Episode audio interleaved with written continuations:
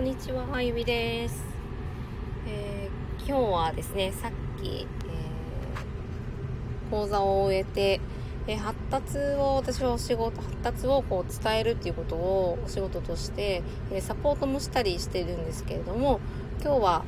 えお母さん方に向けてですね、え発達ってどういうことかなっていう話をしてきました。で今日私自身が発達で何話したかっていうことではなく、えー、自分自身がどういうことを意図して今日を迎えたかっていうことがこのタイトルにあるようにフラクタル化フラクタル思考っていうのをですねすごく意識して、えー、講座をしてきたっていうお話をちょっと残しとこうかなと思って、えー、今音声をとって、えライブをしています、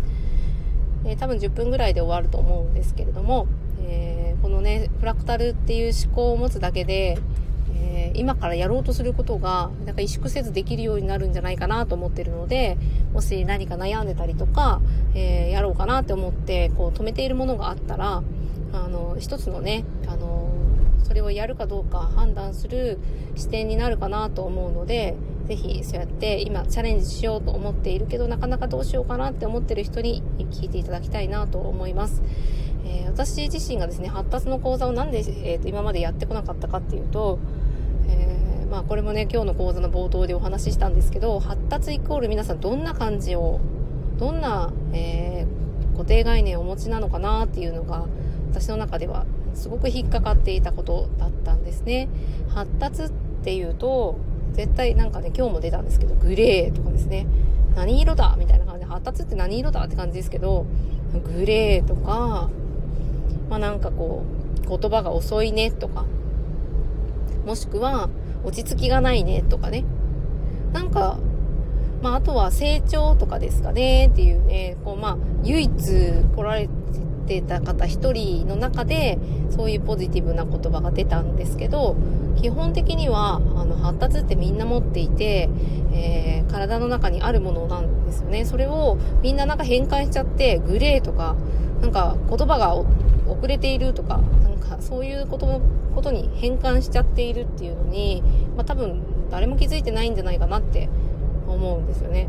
まあ、気づいてる人ももちろんいるけど、私の周りに発達支援をしている人ですら、発達っていう言葉をイコール発達障害とね、えー、唱えているっていうことに気づかずにセミナーしてたりとか、お伝えしている人がいるんじゃないかなっていうふうに感じてるんですけど、やっぱり発達っていう言葉を出した瞬間に、そこがパパッと意識しちゃうんですよね。そうすると、私が伝えたい発達は発達障害の話ではないので、えー、人生をですね、これを知るとめっちゃ広げられるよっていう話をしたいんだけど、発達っていう視点を持つとですね、あその視点の話をしたいだけなのに、それに対して障害っていう言葉がついてくるので、なかなかこの、ね、見せ方一つなんでしょうけど、もうこの概念をですね、違う方向で伝えることはできないかなっていうのがずっと悩みで、それこそ私は閉じていたっていう感じですね。発達。で、周りの方々に、あの、まあ、ちょっと個別で相談されるときちんと説明しやすいので、お話しすると、それはみんな必要だと思っていることだっていうふうに、まあ、たびたび言われるんですけど、まあ、一番自分のことを信頼していないのは自分だったって感じですけど、まあ、今日お話をするにあたって、えー、私の呼吸法のお師匠でもあるマッックスさんがちょっと前にですね、こう、あの、コミュニティでお話をする機会があって、えー、今の行動で迷っていることがあったら、それはフラクタルかどうかをちょっと頭に入れるといいよっていうね、またね、こう、ぶっ飛んだところから私の中に視点をくれて、どういうことって思ったんですよね。フラクタルっていうのはこの今背景にしてるんですけれども、こういうね、螺旋状を描いたような広がる図のこと、広がる様子が自然界の中でたくさんあって、そういうのをフラクタル構造とか言うんですけど、その広がるっていうことだったり、シェアするとか、まあ、そういったことにつながっているのかなっていうことをえー、気づくといいよっていう風に教えてくれたんですね。もうこれで私はハッとしました。私は何を今まで迷っていたんだと。ね、なんかこう、少なからずとも私の話を聞いて、えー、それはいろんな人に役立つと思うって言ってくれる人がいるのに、まあ私、私なんかできないわ、みたいな感じで、なんかこう閉じてたんですよね。どっちがフラクタルじゃないかっつったら、もうね、閉じてる自分がよっぽどフラクタルじゃなくって、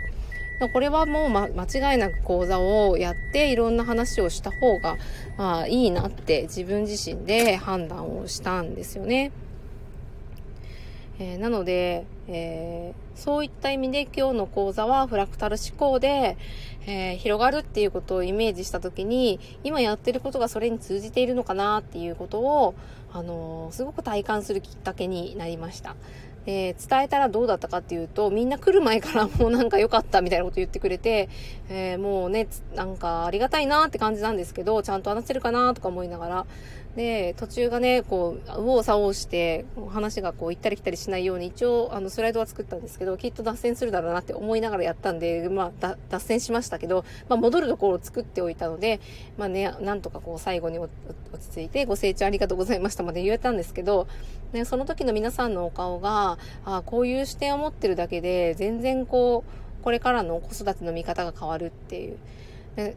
その思考が変わることでどんなことが起こるかっていうのを私はやっぱりいろんなこうお師匠から学んでで自分自身も体感してるので本当にそうだなって思うことを伝えただけだったんですけど本当にですね皆さんのお顔が明るくってまあ、これをまたさらに伝えたいって言ってくれる人がいて、まあ、こうやってなんかこう受け継がれていくんだなっていうのを感じました。なので私は子供のためにためにとか言いながらあの、全然なんか広げることをしてなかったら、本当に子供のために届けたいのあなたみたいな。何がやりたいのみたいな。自分自身で自分のことに疑問、疑問が湧いてしょうがなかったんですけど、今日終えてですね。なので、本当になんか今日一日お話し